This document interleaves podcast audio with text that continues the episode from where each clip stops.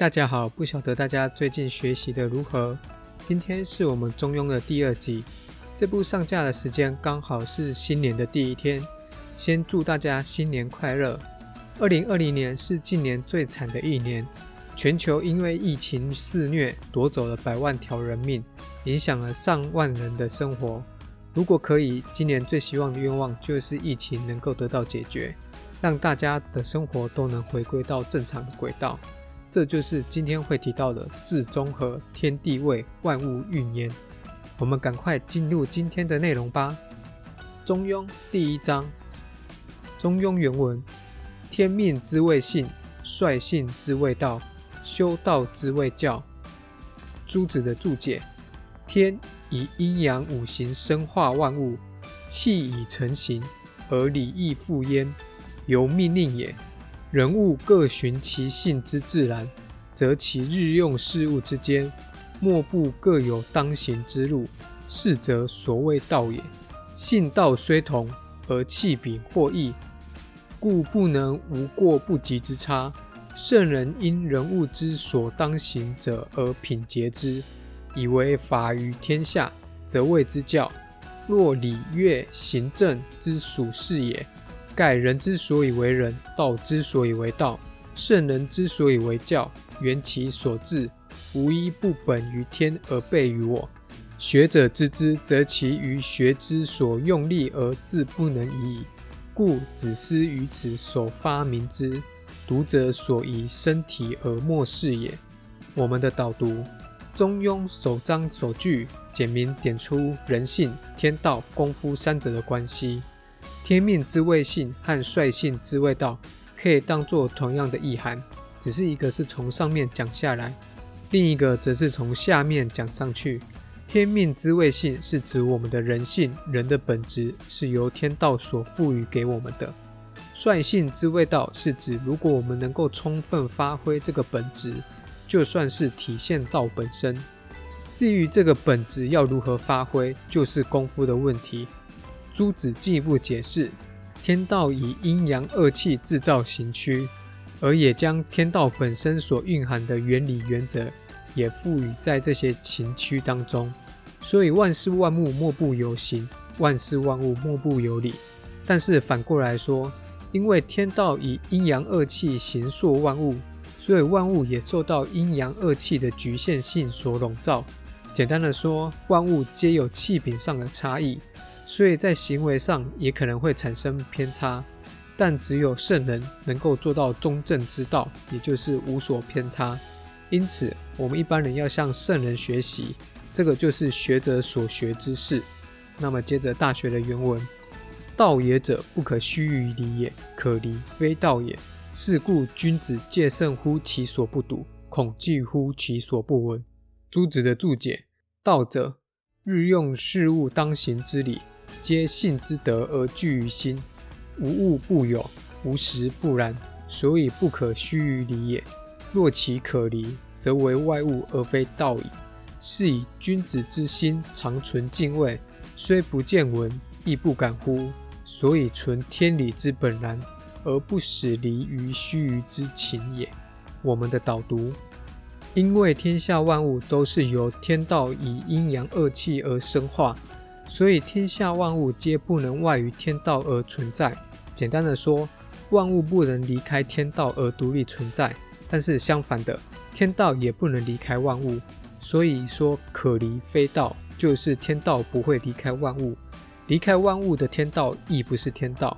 由于天下万物皆有天道，所以君子无时无刻皆应戒慎恐惧。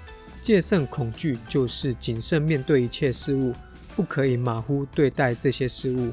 例如，不能够随意对待他人，也不可以随意的使用他物。因为他人他物皆有天道存在，所以应该爱戴他们，珍惜他们。接着中庸的原文：莫陷乎隐，莫显乎微，故君子慎其独也。朱子的注解：言幽暗之中，细微之事，积虽未行而己则已动；人虽不知而己独知之，则是天下之事无有早见明显而过于迟者。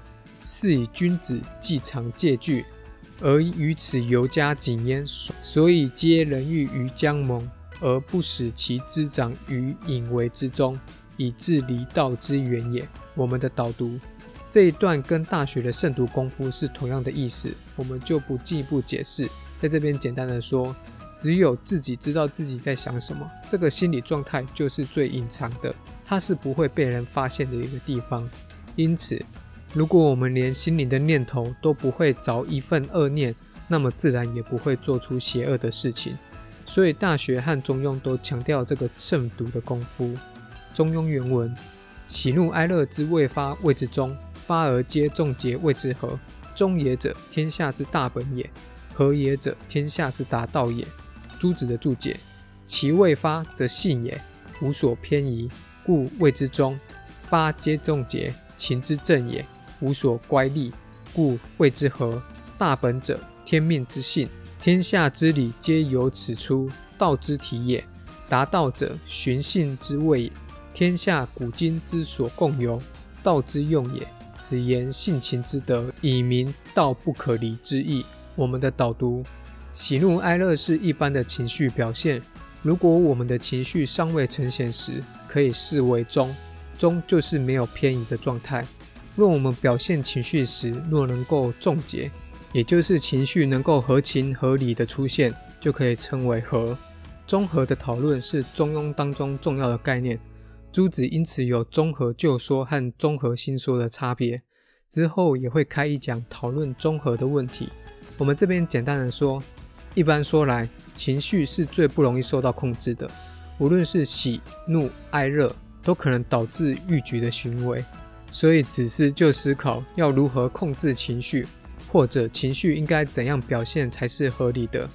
那么子思的思路是这样子的：他先思考我们在尚未有情绪的状态，心灵是一片的祥和宁静，而这个状态也就是最好的状态。那么如果我们表现情绪时，心灵也能够保持这样宁静祥和的状态，那么情绪也能受到控制。或者情绪才能合理的出现，但问题是，当我们有情绪时，心灵又要如何能够保持宁静和祥和呢？这部分只是没有解释这个问题，导致让宋明儒者都相当苦恼这个综合的问题，所以提出很多参透综合的功夫主张。接着我们再回到原文，至中和，天地未焉，万物运焉。朱子的注解：自借据而约之，以至于至尽之中。无少偏移，而其守不失，则及其中而天地未矣。自仅独而精之，以至于应物之处无少偏谬，而无事不然，则其极和而万物欲也。盖天地万物本无一体，吾之心正，则天地之心亦正；吾之气顺，则天地之气亦顺。故其效验至于如此。此学问之极功，圣人之能事。除非有待于外，而修道之教亦在其中矣。视其一体一用，虽有动静之殊，然必其体力而后用有以行，得其实亦非有两事也。故于此合而言之，以结上文之意。我们的导读这段也是承接上段综合的意思。基本上只要能够参透综合的问题，或是能够做到至综合的功夫，依子思的意思。天地万物皆能够得其正位，天地万物皆能够得其正用，而这个综合的功夫，其实也就是成圣的功夫。由此功夫，能够达到圣人的化境。接着是《中庸》第二章，仲尼曰：“君子中庸，小人反中庸。君子之中庸也，君子而时中；小人之中庸，小人而无忌惮也。”朱子的注解。中庸者，不偏不倚，无过不及，而平常之理，乃天命所当然，今为之极致也。唯君子能够体之，小人反是。君子所以为中庸者，以其有君子之德，而又能随时以处中也。小人之所以反中庸者，以其有小人之心，而又无所忌惮也。盖中无定体，随时而在，是乃平常之理也。君子知其在我，故能戒慎不笃，恐惧不闻，而无时不忠。小人不知有此，则肆欲妄行而无所忌惮矣。我们的导读第一章解释天道、人性、功夫三者的关系，第二章才正式破中庸一词的提要。子思引孔子之言，透过君子和小人的对比，凸显中庸的重要性。君子乃行中庸之道，而小人是反中庸之道。那么何谓中庸呢？中者无有偏差，无过之与不及；庸者平凡平常的道理。